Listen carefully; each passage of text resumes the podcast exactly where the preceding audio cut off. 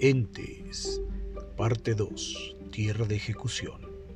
En estas tierras se había derramado mucha sangre, pero en esta ocasión se encontraba un ángel en el destino de este lugar.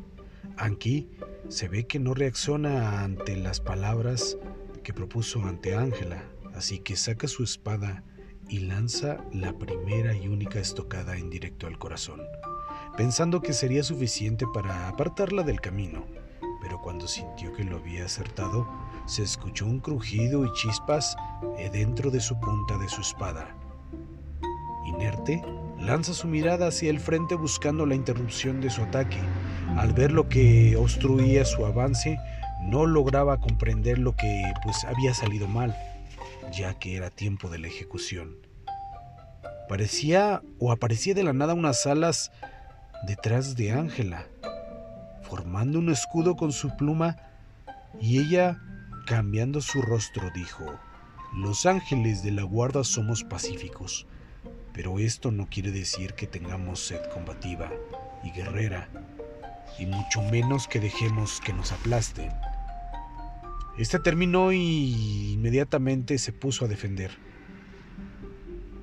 ya que dijo, que cuando se defienden es porque son provocados.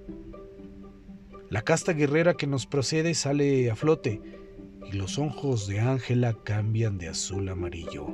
Y es entonces donde su cuerpo cambia de tono verdoso como si fuera una armadura a otro nivel. De los costados se ensanchan y alargan unas plumas. Estas cambian tipo espadas. Así logra cruzar sus sentimientos con la espada de Anki. Anki responde, veo que ahora sí podré luchar más en serio contigo de lo que creí.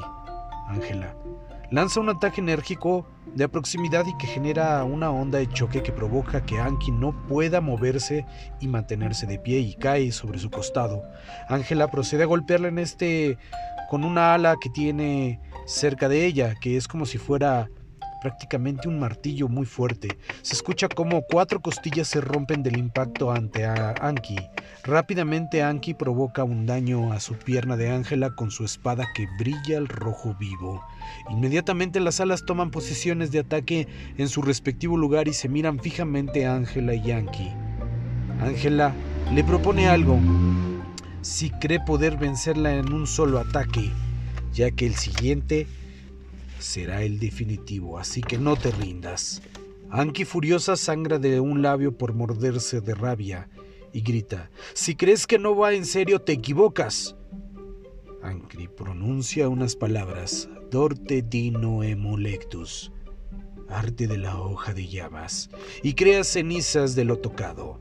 Ángela dice palabras divinas.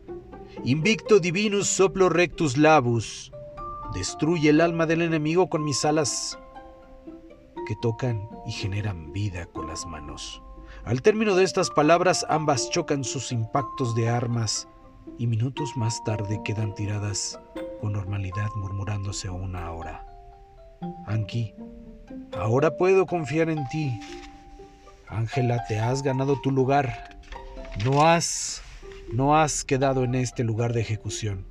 Hace siglos que nadie me fuerza a decir estas palabras y sobrevive a ello, dice Ángela. Después de unas horas, ambas llegan apoyándose una con la otra a la cueva y se recargan entre ellas.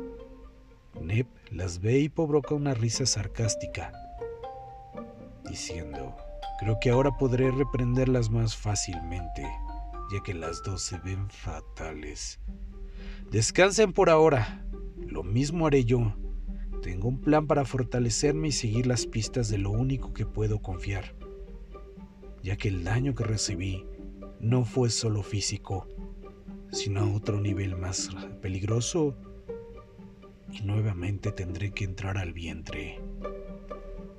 Los entes.